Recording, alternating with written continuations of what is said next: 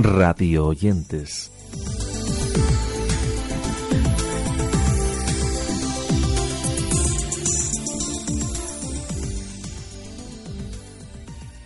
Hoy en Radio Oyentes nos acercamos a un espacio de radio que graban los internos de la prisión de Badajoz, un programa titulado La ventana de la ciencia con el que quieren divulgar aspectos científicos ayudados por la universidad en un tiempo de radio que se emite en Internet y en diversas emisoras locales. Bienvenidos al programa de radio La Ventana de la Ciencia, espacio de divulgación científica realizado íntegramente por los internos del Centro Penitenciario de Badajoz. Concretamente en el programa de hoy realizaremos un repaso por la actualidad científica de la semana. Y en la actualidad hablaremos de las colillas de cigarro, posible nuevo material absorbente del sonido.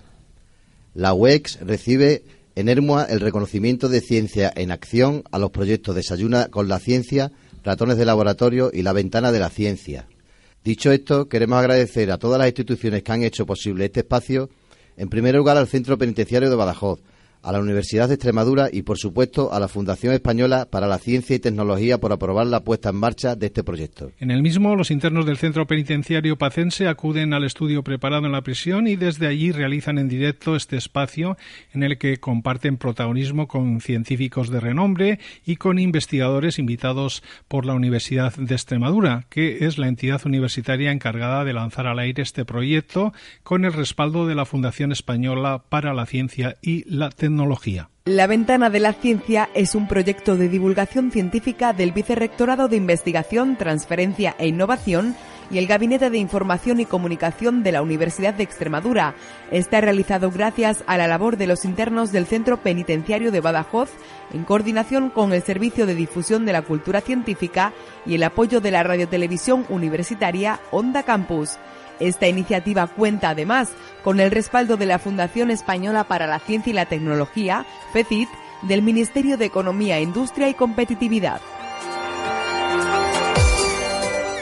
A pesar de las dificultades logísticas que conlleva un proyecto de estas características en las instalaciones penitenciarias, la verdad es que el centro ha facilitado su viabilidad de manera que desde la prisión se habla de Santiago Ramón y Cajal, de Galileo Galilei, de Leonardo da Vinci, así como de diversas aplicaciones científicas y temáticas como la agronomía, los avances biomédicos, la aerobiología, la bioquímica o la astronomía, e incluso sobre científicos que tuvieron problemas con la justicia, además de ya habituales recomendaciones culturales de la semana. Conversando desde la cárcel. Bueno, seguimos con nuestro programa, con la sección Conversando desde la cárcel. Eh, les presentamos a Francis, y, que es un interno de aquí de la prisión de Badajoz, que va a hacer una entrevista. Hola, Francis. Hola, buenos días, ¿qué tal? Bueno, Macarena, pues yo te quería hacer una pregunta que para mí y creo que para el resto de la población aquí reclusa es muy importante. Que ¿Por qué habéis decidido este proyecto y con qué fin? Bueno, pues yo trabajo en el Servicio de Difusión de la Cultura Científica. Es un departamento de comunicación dentro de la universidad que se dedica única y exclusivamente a difundir ciencia. Lo hacemos pues mm, em, escribiendo como periodistas en medios de comunicación, pero también con actividades de divulgación como la que hemos venido a desarrollar aquí con vosotros, donde en realidad estamos integrando también el medio radiofónico con, con la parte de divulgación, ¿no? Entonces, nosotros teníamos la idea de llegar a un colectivo al que todavía no habíamos llegado y eran los internos del centro penitenciario. Como dentro de los muros los presos no disponen de Internet, son los coordinadores de la Universidad de Extremadura los que facilitan los contenidos que luego los internos se reparten para elaborar las piezas, en una iniciativa en la que participan una quincena de reclusos de diferentes edades pertenecientes al módulo terapéutico de formación y aunque el número de presos oscila en base al cumplimiento de sus condenas, nunca faltan personas con ganas de formar parte del proyecto. Eh, muy buena, Paco, ¿qué tal? Hola, muy buena, Franci. Pues ya ve aquí como otro día más, muy bien. Bueno, ¿qué nos, ¿qué nos traes hoy? ¿De qué nos vienes a hablar? De las colillas de los cigarrillos, posible nuevo material absorbente del sonido. Eh, estas colillas de cigarrillos están compuestas principalmente de acetato, de acetato, de celulosa, un material no biodegradable y con pocas perspectivas de ser reciclado. Una de las cosas que más ha sorprendido a los responsables de esta iniciativa es la implicación de los presos desde los inicios. Son personas inquietas a las que les encanta aprender y muestran en su actividad gran interés en prepararse los temas, algo que resulta muy motivador para gente que nunca antes había tenido un contacto directo ni con la radio ni con la ciencia y que con el tiempo han ido superando el miedo escénico ante el micrófono. Yo desde aquí no, a mí no me gusta hacer la pelota a nadie, ¿eh? y menos a los jefes que luego me llaman pelota.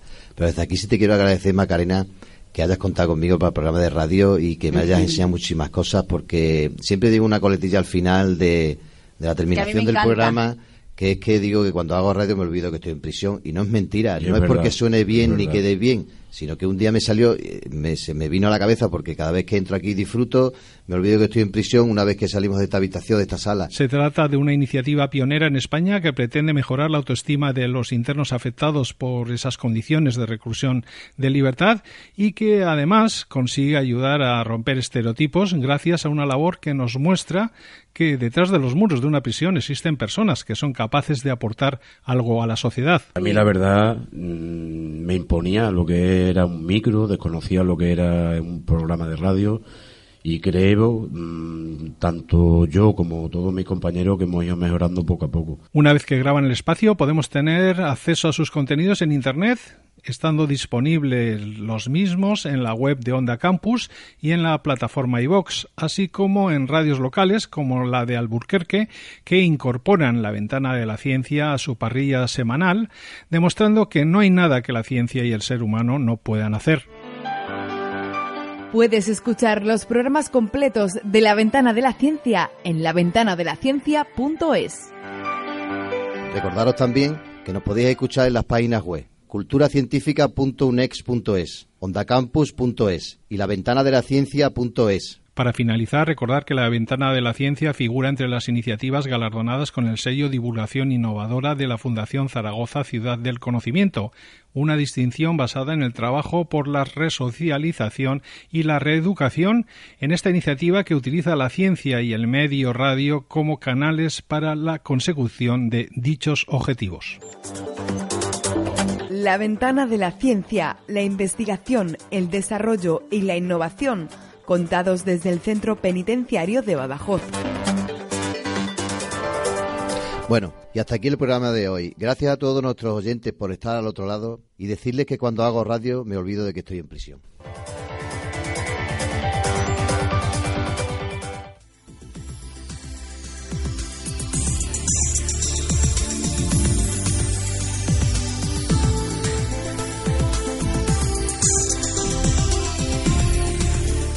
radioyentes.com